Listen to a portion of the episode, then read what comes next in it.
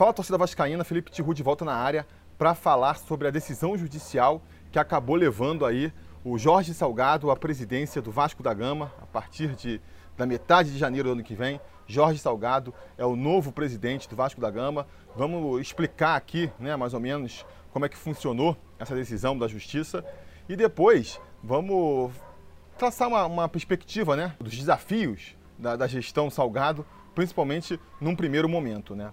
Bom, é, acho importante explicar o que, que foi decidido ontem, por que, que foi decidido, porque eu tenho visto muita informação errada circulando pela, pela rede, muita gente que aparentemente não entendeu exatamente é, como foi a evolução é, dessa história, né? Então acho interessante explicar aqui, né? Começando da metade do caminho, da parte que interessa e sem entrar muito também nos meandros aí, se é justo, se não é, se isso foi errado, se isso foi certo. O fato é que essa história começa lá no meio de outubro com o, Alexandre Campelo. A gente sabe, né, que pelo estatuto o responsável por convocar as eleições é, presidenciais do Vasco é o presidente da Assembleia Geral, que no caso é o Mussa, né?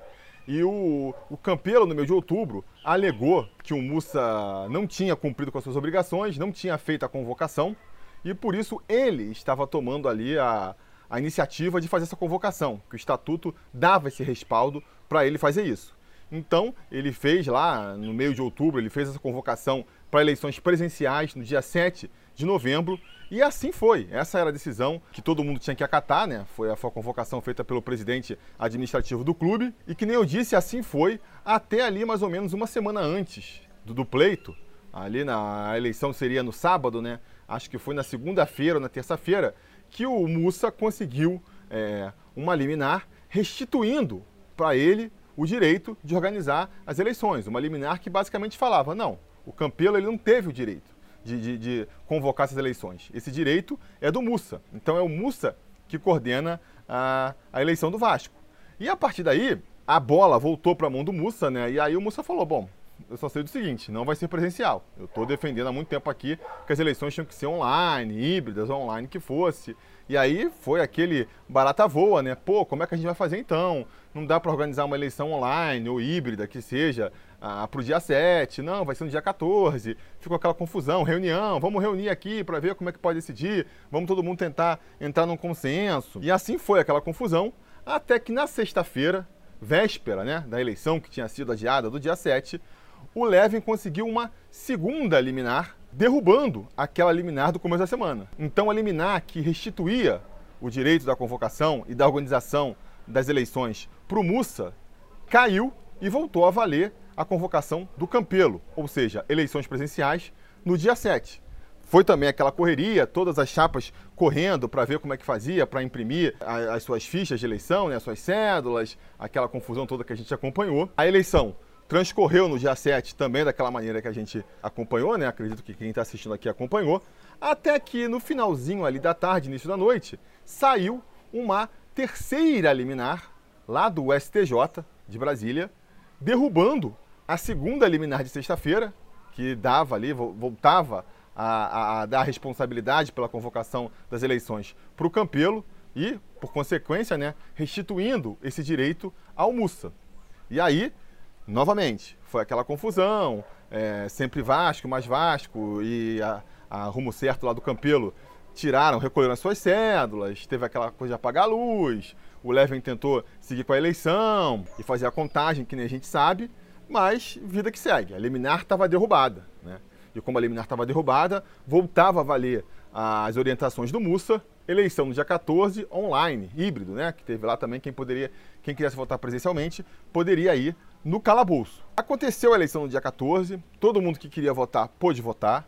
E no finalzinho da eleição, assim, tipo 10 minutos depois de sair o resultado, inclusive, com a chapa do, da Mais Vasco vencendo aquela eleição, a liminar do sábado anterior, do dia 7, aquela que chegou no meio da tarde, ela foi suspensa sob a justificativa de que aquele não era o órgão competente para fazer a, a, aquela liminar naquele momento, sem nem entrar no mérito, sem nem entrar no mérito da decisão. O, o, o que a, essa quarta liminar aí, se eu não perdi as contas, dizia o seguinte: olha, quem recorreu ali para o STJ recorreu para a instância errada porque a decisão do desembargador de sexta-feira, ela teria que ter sido contestada na instância imediatamente acima, que seria esse colegiado de desembargadores. Então cancela, cancela a, a decisão de sábado, no dia 7, do meio da tarde, e, e que se faça uma nova, um novo julgamento, que foi esse agora do dia 17, para definir exatamente se a liminar de sexta-feira, da véspera da eleição dia 7, ela tem validade ou não.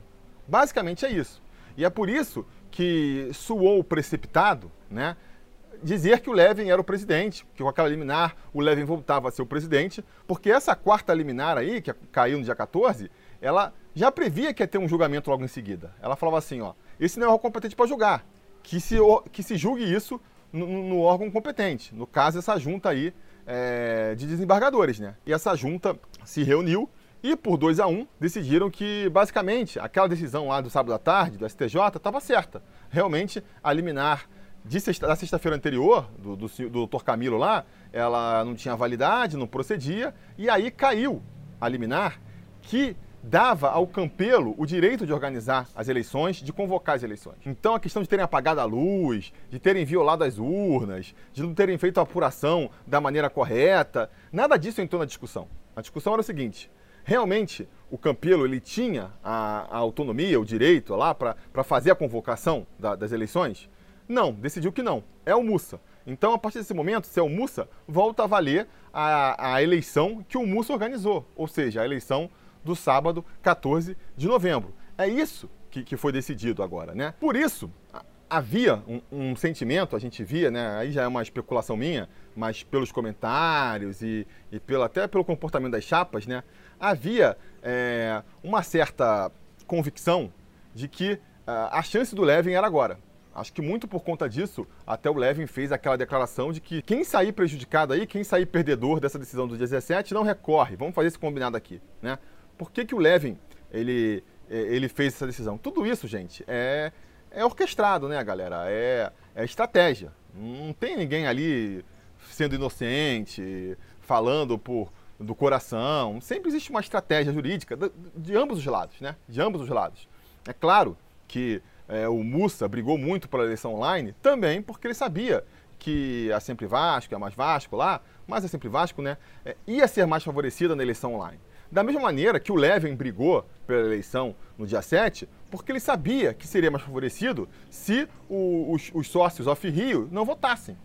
Houve sempre um cálculo é, é, é, eleitoral aí, né? Assim como o Levin sabia que não ia ter a maioria dos, do, do, do voto dos sócios. Para mim, isso fica cada vez mais claro, né? O principal erro estratégico aí, na minha opinião, agora para mim isso fica evidente, é, foi o Levin, por exemplo, não ter concorrido na eleição do dia 14. Se ele tinha tanta convicção de que a maioria dos sócios estavam com ele, ele devia ter concorrido na eleição dia 14 e aí ganhando, acabou a discussão. Cara, ganhei no dia 7 do jeito que foi. Aí depois tem uma eleição dia 14, ganhei também. Então, assim, encerrada a questão. Só posso concluir que ele não concorreu no dia 14, portanto, porque ele sabia que não tinha chance de vencer. Para mim, é, é a única explicação possível, sabe? E aí ele queria é, sustentar essa narrativa de que, não, eu fui o eleito democraticamente no dia 7, né? Só que, cara, é, é uma narrativa que não se sustenta. Fica esse, esse discurso agora de que foi um golpe, não respeitaram o desejo do, do sócio, né, da torcida. Ah, da torcida a gente não sabe. Ninguém fez uma enquete com a torcida para saber quem que a torcida prefere. E segundo, a torcida, ela não vota, né? Quem vota são os sócios. E aí, você pode questionar ali como foi organizada cada eleição, mas o fato é que teve uma eleição em que o Salgado venceu. E a justiça agora decidiu que essa eleição é a que vale. É, tem que aceitar, cara. É a justiça, entendeu? A menos que você entre nas teorias conspiratórias, que já havia, não. A justiça está macomunada contra o Vasco. Aí o, o jornalista lá questiona a estratégia lá financeira do Neven. Ah, não, é porque ele é flamenguista. Sabe, as pessoas estão fazendo os comentários, a justiça tomou as decisões. E aí é sempre você. A, a sua resposta para isso é detratar detrata o jornalista falando que ele fez isso de má fé porque é flamenguista, detrata a justiça falando que ah, ela é corrupta, ou sei lá o que, que é, assim não vai a lugar nenhum. Só o Levin tá certo, o resto todo mundo tá de má fé, tá errado. Não é assim que funciona, né? Não é assim que funciona. Você pode até questionar e continuar o debate, acho que vai ser. nunca vai ter uma conclusão, né? Sobre se a proposta do Levin é funcional ou não, né? o tal do projeto. Mas na questão eleitoral, para mim fica bem claro o Levin escolheu as estratégias erradas e não ganhou a eleição, galera. Não ganhou. Quem aí estava apoiando o Levin tem que aceitar que a maioria dos sócios não quis o Levin presidente. Acho até que é por isso ele não vai brigar por uma eventual terceira eleição, porque ele sabe que não vai conseguir vencer. Aí fica aquela história assim: ah, não, mas o Levin, ele óbvio que não vai querer uma terceira eleição, porque aí todas as chapas vão se juntar contra ele e ele não vai ter chance. Ora, se todas as chapas vão se juntar contra o Levin, né, e aí a gente está falando dos sócios, significa que a maioria dos sócios não prefere o Levin. Nem que seja um voto ali de, de discordância, né? Não é tanto a favor do, do Salgado, no caso, é mais contra o Levin. O fato é que é o seguinte, a maioria dos sócios está escolhendo que não quer o Levin presidente. Democracia é assim. Esse discurso de que está faltando democracia, não, porque foi mais um golpe democrático, uh, não faz sentido, até porque, né? Isso a gente tem que dar aí, acho que não tem como discordar disso aí. As chapas que mais brigaram pela, pela democracia do Vasco foram justamente a Sempre Vasco e a Mais Vasco. Né? É, não dá para negar que, por exemplo, uma eleição híbrida, como foi o dia 14, abre espaço para mais sócios votarem, né? Ah, mas pô, como é que então você explica que teve menos sócio no dia 14 que no dia 7? Claro, no dia 14 o Leve, esse ano, ele boicotou a eleição. Ele falou, não vão votar. Justamente já para ter esse argumento, né? Então, assim, você acredita que alguém que votou no Levin no sábado anterior votou na eleição do dia 14, no, no Salgado, no Brant? Só para. Não, né? A gente pode assumir que aqueles mil votos do Levin, a galera não votou. Pelo menos que eu conheço, os eleitores do Levin, fica até uma experiência empírica, que eu conheço e que tem direito a voto, nenhum votou no dia 14. Todos falam, não, não vou votar, essa eleição não serve, não sei o que lá. Então, assim, você soma todos os eleitores do, do sábado, né? Mais os mil, mais ou menos, do Levin é, do, do, do, sábado anterior, você vai ver que teve mais gente votando. E o acesso estava lá. O mais importante é isso: o acesso para votar foi maior. Qualquer um que tem internet podia votar e quem não tivesse, eventualmente, podia ir lá no calabouço votar também, estava liberado. Então, isso já foi uma atitude mais democrática, abriu a eleição para mais sócios, sem falar na questão ali também do, dos sócios anistiados. O Levin lavou as mãos, não, não quis opinar sobre isso, mas o, o Monteiro e a Identidade Vasco ali, que são os aliados do, do Levin, agiram de maneira efusiva e sistemática para tirar essa galera aí da, do pleito, então quer dizer, seriam menos sócios ainda votando. Por quê? Por que motivo? Né? Inventa ali uma justificativa também. Sempre a, a justificativa é alguma coisa no estatuto que não se justifica, porque quando vai para a justiça, por que você vai para a justiça? Ó, eu acho que o estatuto permite isso. O outro ali acha que não. Como é que a gente resolve? Vai para a justiça. Aí a justiça fala e fala, não, tá, não tem nada no estatuto que impede aqui. É, e dá o, o, ganho de causa. Dá o ganho de causa. Aí você vai reclamar que a justiça está errada. Não dá, né? Não dá. Fica aparecendo aí discurso de mal perdedor. Porque quando a justiça ela toma a decisão a seu favor, você vem com o discurso, ah, não, é, cumpra-se, né? é, lei judicial se cumpre, ah, um advogado acredita na justiça e tudo mais, faz esse discurso aí, e quando aí a justiça toma uma decisão favorável, ah não, muita coisa tem que mudar nesse país, né? A justiça está. Não dá, né? Não dá. Então, assim, a justiça decidiu, decidiu, decidiu que era honesto, que era justo, que os é, sócios gerais que, que participaram da campanha de anistia pudessem votar, o que me parece completamente justo, né? Eu sou um sócio geral anistiado, paguei por dois anos entrei na anistia porque o clube me chamou, entendeu? Assim, não houve má fé nenhuma, não fui eu que pedi por nada para. Ah, não, a, me aceita aí de volta. O clube fez essa campanha, o clube me chamou, eu participei, fiquei pagando por dois anos, né? E aí chega na, na hora da eleição, fala que eu não posso votar? Isso não faz nenhum sentido, não é mesmo? Assim como todas as justificativas que usaram também para invalidar os votos online me soaram muito fracas, né? Aquela desculpa do, do, da mãe que não quer comprar o doce para o filho e fala assim: na volta a gente compra. Ah, não, não, concordo com a eleição online, mas na próxima eleição a gente vota online. Enfim, a justiça decidiu, é, insisto, que, que as decisões estavam certas e só resta o Levin acatar aí. E não tem muita abertura também para o Levin recorrer, que nem a gente está pedindo, porque não tem muito mais para onde, é, o que, que ele vai pedir, entendeu? Não tem mais o que ele pedir. Porque, no caso do Salgado, por que, que essa, é, essa decisão agora, esse julgamento dia 17, era importante para o Levin, mas não tanto para o Salgado? Era importante para o Salgado também, né? Mas assim, o, o Levin, ele perdendo é, é, essa liminar do dia da sexta-feira, a liminar que dizia que a eleição do dia 7 era que valia, o que, que ele vai fazer agora, né? Porque o Salgado, se ele perdesse agora, ah não, ó, tá certo sim, a liminar foi correta, essa eleição do dia 7, ela tem validade sim. Aí o Salgado tinha uma segunda cartada, que ele já estava até alimentando aí durante a semana, que é o seguinte, beleza, a eleição do dia 7 valeu, mas só que tem que ver o seguinte, a eleição foi toda zoada, né? A eleição teve uma liminar que interrompeu o pleito no meio do, do processo, as urnas foram violadas, já a apuração não foi feita da maneira correta, esses argumentos que a gente nem vale mais a pena agora discutir se está certo ou se não está errado, mas ele podia é, abrir um, um segundo pedido à justiça para considerar isso daí. O Leve não pode. O Leve não pode. Ele vai ter que ou recorrer dessa decisão dos desembargadores, e aí é complicado, vai subir para o STJ, que já decidiu a favor do, do Salgado, lá naquela liminar do, do dia 7, né? E ele mesmo já falou ali que, que é complicado. Ou então ele pode partir para outra linha, que é tentar cancelar as eleições do, do dia 14 também, justificando, sei lá, o que ele queira justificar. Só que aí, caso ele consiga, foi o que a gente falou aqui. Qual que vai ser a solução? Então tem que marcar uma terceira eleição. E aí uma terceira eleição, se por acaso só vierem como candidatos o Levin e o Jorge Salgado, ele já sabe que não vai levar. Então, cara, e tudo isso custa dinheiro, né? Você tem que ficar pagando advogado, tem que ficar pagando ali para entrar com recurso e tudo mais. O Levin falou que não vai mais concorrer, até falou que saiu da vida política do Vasco, nem nunca mais vai se candidatar. E com isso, Jorge Salgado é, é o presidente, é o próximo presidente do Vasco vai pegar aí é, uma baita de uma bucha, né? Uma situação bem complicada de resolver. É, a gente fica até brincando, e é verdade, né? Como tem gente disposta a pegar essa bucha que é tentar tirar o, o Vasco da Gama da lama. Enfim, acho que ele vai ter um desafio bem grande pela frente, de maneira imediata, né? Eu acho que são dois grandes os desafios que ele tem. É, um que muita gente está falando é, é essa rejeição que ele vai ter. Pô, mas o Salgado agora vai ter uma baita rejeição, porque a torcida queria o Levin e tudo mais, e vai boicotar, e vai protestar, e vai falar que é golpe. Eu acho esse problema, assim, não vejo como isso como muito grave não, sabe? Primeiro porque eu não acho que a torcida esteja inteiramente na bronca com o Salgado, que nem esteve com o Campelo na última eleição, por exemplo. Pô, depois daquela eleição lá dos conselheiros é, beneméritos, né, na, na Lagoa, você podia entrar na internet e você não ia ver uma viva alma defendendo o que aconteceu ali. Tirando é, o pessoal que estava envolvido na, na, manobra em si, né? Os correligionários lá da Identidade Vasco, os euriquistas, mas ninguém da torcida estava defendendo o que aconteceu ali.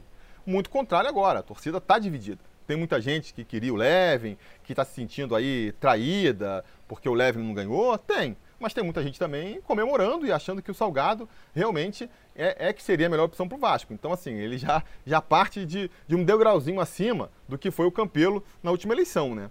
E segundo também, eu acho que, pegando de novo o exemplo do Campelo, mesmo assumindo aí é, com toda essa rejeição, mesmo tendo feito uma administração bem ruim, o Vasco só, só brigou para não cair, basicamente, nesses três anos. Mesmo assim, a gente viu em vários momentos é, desse, de, dessa, dessa passagem aí, dessa, é, desse mandato do, do Campelo, a torcida volta e meia querendo passar pano, querendo normalizar o Campelo. Ah, não, mas tem que ver também que estava no estatuto, o Campelo está fazendo o que pode, não sei se o Brant faria melhor. Né? Várias vezes rolou isso aí. Quem acompanha o Vasco mais de perto sabe que isso aconteceu. Então por que não pode acontecer com o Salgado, que já começa um degrau a mais aí? Eu acho que basicamente só vai aumentar a pressão, mas que já existia antes, que é a pressão de fazer um bom trabalho. Eu acho que se o Salgado começar a fazer um bom trabalho, já começar nos primeiros dias a mostrar que realmente a coisa está mudando no Vasco, né? A, a, torcida naturalmente vai voltar e vai abraçar o time. O torcedor ele quer resultado em campo, ele quer ver um time competitivo, um time que dê orgulho. E por mais que, até pela proposta do, do, do Jorge Salgado, a gente não possa esperar um time campeão, que dispute títulos, favorito em todos os campeonatos já na primeira temporada, eu acho que a gente pode esperar e deve cobrar sim um time mais competitivo do que os últimos. Acho que a gente tem que esperar que em 2021 o Vasco ele faça um campeonato tranquilo e que não fique nesse desespero de ficar é, lutando para não cair. O que na verdade traz a gente para o segundo grande desafio, e esse talvez seja o maior desafio aí desse primeiro momento da gestão Salgado, que é pegar um time ainda na primeira divisão, né? E por que, que esse é o grande desafio? Porque é, é, é, é um desafio, é, é, um problema em que o, o, Salgado ele vai ter pouca margem de manobra para resolver. A gente, eu vejo muita gente também falando dessa coisa da transição, falava antes com Levin, agora com o Salgado, como se a transição fosse o, o Campelo já dar logo a, a chave de São Januário para o Jorge Salgado e a gente sabe que não é assim que funciona. O Jorge Salgado ele, a, ele já pode começar a se inteirar de como está funcionando as coisas no Vasco, ele já pode agir em algumas decisões de mais longo prazo, como por exemplo é o caso do Benítez, né? Estamos dizendo que ele vai negociar lá para ver se estende o contrato ou o que, que ele pode fazer. Isso ele pode fazer, porque realmente ele vai assumir o clube daqui a um mês e aí ele fala, cara, daqui a um mês eu pago para você, daqui a um mês a gente negocia, né? Isso dá para fazer. Do mesmo jeito que ele já pode tentar correr atrás, por exemplo, para tentar deixar o salário dos caras em dia, para ver se em janeiro, quando ele assume, ele já assume botando salários em dia, e isso, isso traz uma motivação maior. Esse tipo de coisa dá para fazer. Agora, é, esperar que ele vá demitir, por exemplo, o Sapinto, não dá, né? Isso aí não dá. Isso aí é responsabilidade do Campelo ainda, do VP de futebol, que no caso é do táxi, que quer manter o, o Sapinto. E não dá pro, pro Salgado chegar lá, passando por cima de todo mundo e falar: não, vou demitir, o técnico agora é esse aqui. Para isso, ele vai ter que esperar sentar na cadeira de presidente, que vai acontecer só lá no dia 15, 19, sei lá, de janeiro, quando já tiver passado aí umas 5, 6 rodadas do Campeonato Brasileiro. E aí vai estar tá faltando justamente mais umas 6, 7 rodadas ah, vai ser um tempo ali de manobra muito curto, né? Muito curto. E se o Vasco for rebaixado e for passar na, uh, o ano que vem na segunda divisão, aí, cara, o planejamento vai todo para cucuia. Essa ideia, como é que você vai em 2021 já montar um time que não corra risco de ser rebaixado se o time já foi rebaixado no ano anterior, né? A escadinha eh, lenta e gradual que o Vasco tem que subir para poder voltar a chegar no, no lugar onde a gente imagina, ela vai ficar um pouquinho mais extensa, né? O Vasco vai ter que subir de novo, numa Série B que vai ser super complicada, para depois no seguinte montar um time que, não, que só lute para não cair. A, a, meta de 2021 passa a ser a meta de 2022. Então isso tudo vai atrasando ainda mais é, o planejamento, vai empurrando aquele time do Vasco que a gente quer um pouco mais para longe.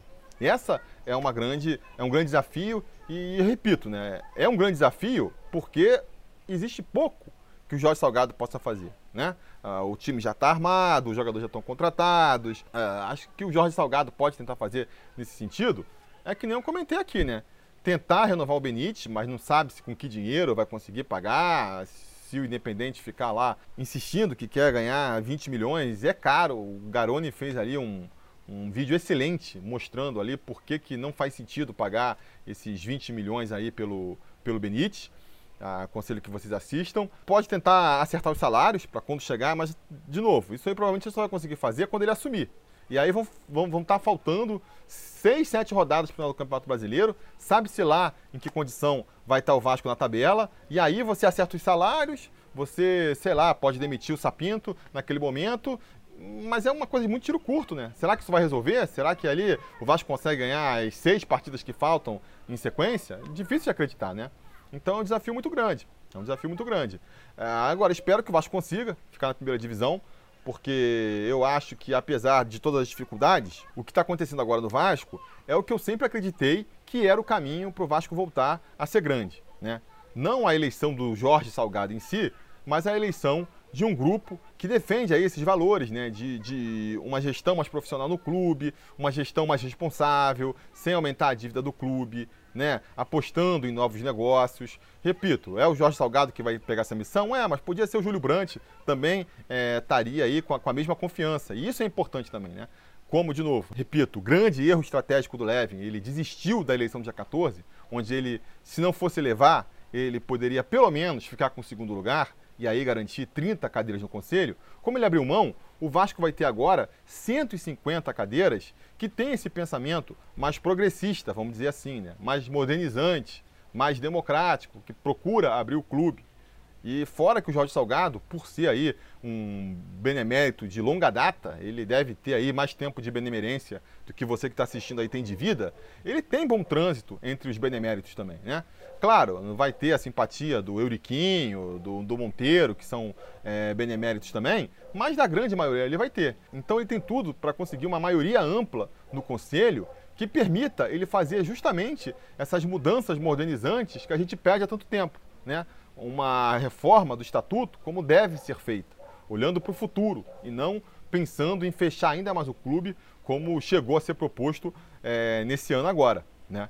Então, assim, é, eu olho assim com, com otimismo para esse mandato que vai se iniciar. Acho que é um grande desafio, acho que a gente tem que cobrar, Acho que pode dar errado também, sempre pode, né? Mas eu vejo assim como a última esperança do Vasco. A última esperança. Eles têm que fazer o um trabalho muito bem feito, tem que chegar no final desses três anos é, deixando claro para a torcida vascaína que o caminho a se seguir é esse que está sendo é, construído, não é mesmo? Para o Vasco retomar o seu caminho de glória. Se não der certo por aí, eu não sei mais o que poderia dar. Eu não sei. Porque, que nem vocês sabem, no último vídeo aqui do canal, é, não tenho a menor confiança na, na linha é, estratégica que o Levin estava assumindo, acho que era uma bomba relógio que ia ser construída, e o outro caminho que resta é esse aí, que a Sempre Vasco defendia, e que a Mais Vasco defende também. Resta saber se vai ser executado da maneira correta, né? da maneira que eles estão propondo aí. E é isso que a gente tem que cobrar desde o dia primeiro aí, quando eles assumirem, já tem que cobrar uma apresentação, um plano de metas mais detalhado, não é mesmo? E eu repito, né? A gente não vai, é, não estou esperando ver um time galáctico já no primeiro mês do mandato do Jorge Salgado, mas a gente tem que ver as mudanças acontecendo, sabe? Não dá para ficar é, vendo erros do passado se repetindo e ficar com aquele discurso de não, vamos dar tempo, as coisas estão se organizando. Até porque tem muita coisa que dá para fazer sem dinheiro, entendeu? É, é uma questão ali de, de choque de ordem, choque de profissionalismo. Você consegue é, contratar melhor, você consegue gerir melhor o dinheiro de, de caixa do clube, né? Já, e aí você já consegue, você consegue trazer mais transparência, trazer mais profissionalismo. E com tudo isso a torcida já vai vendo, a, o efeito disso já vai aparecendo no time de futebol, inclusive. E aí com isso aparecendo, a torcida voltando a apoiar, o dinheiro voltando a circular com mais força, aos poucos você vai melhorando a estrutura, você vai contratando os melhores profissionais e aí vai transformando o Vasco no Vasco que a gente quer. É, esse é o objetivo, é isso que eu espero do Jorge Salgado e eu acho que o grande desafio dele está nesse começo agora. Esse primeiro ano dele aí, ele vai ter que, primeiro, do jeito que dá, logo no primeiro mês de mandato, fazer tudo que é possível para o Vasco ficar na primeira divisão e depois, esse primeiro ano, vai ser o grande teste de fogo da gestão Salgado, né? Ele precisa uh, já mostrar que está mudando, que as coisas estão mudando para o Vascaíno até voltar a recuperar a confiança ali e o orgulho no seu clube de coração. É isso. É isso que eu tinha para dizer por hoje, então. Digam nos comentários a opinião de vocês sobre esse assunto, o que, que vocês acham da questão judicial aí, é, vocês têm uma visão diferente, você acha que eu falei alguma besteira, diga nos comentários. Na questão da projeção também do, da administração é, Salgado, o que, que vocês acham? Ah, concordam comigo, discordam? Vocês sabem, a conversa continua sempre aqui debaixo, na caixa de comentários. No mais, é pedido de sempre, né? Aquela curtida aqui, assinar o canal caso você ainda não tenha assinado, ligar o sininho de notificação e voltar logo mais, porque vocês sabem, assim que puder, a gente volta com um novo vídeo para falar sobre o Vascão. Beleza? Tá combinado? Então tá combinado. A gente vai se falando. A realização desse vídeo só foi possível graças ao apoio inestimável dos conselheiros do Sobre Vasco. Ajude você também ao Sobre Vasco continuar no ar, se tornando um apoiador em apoia.se barra Sobre Vasco ou sendo um membro do canal aqui no YouTube.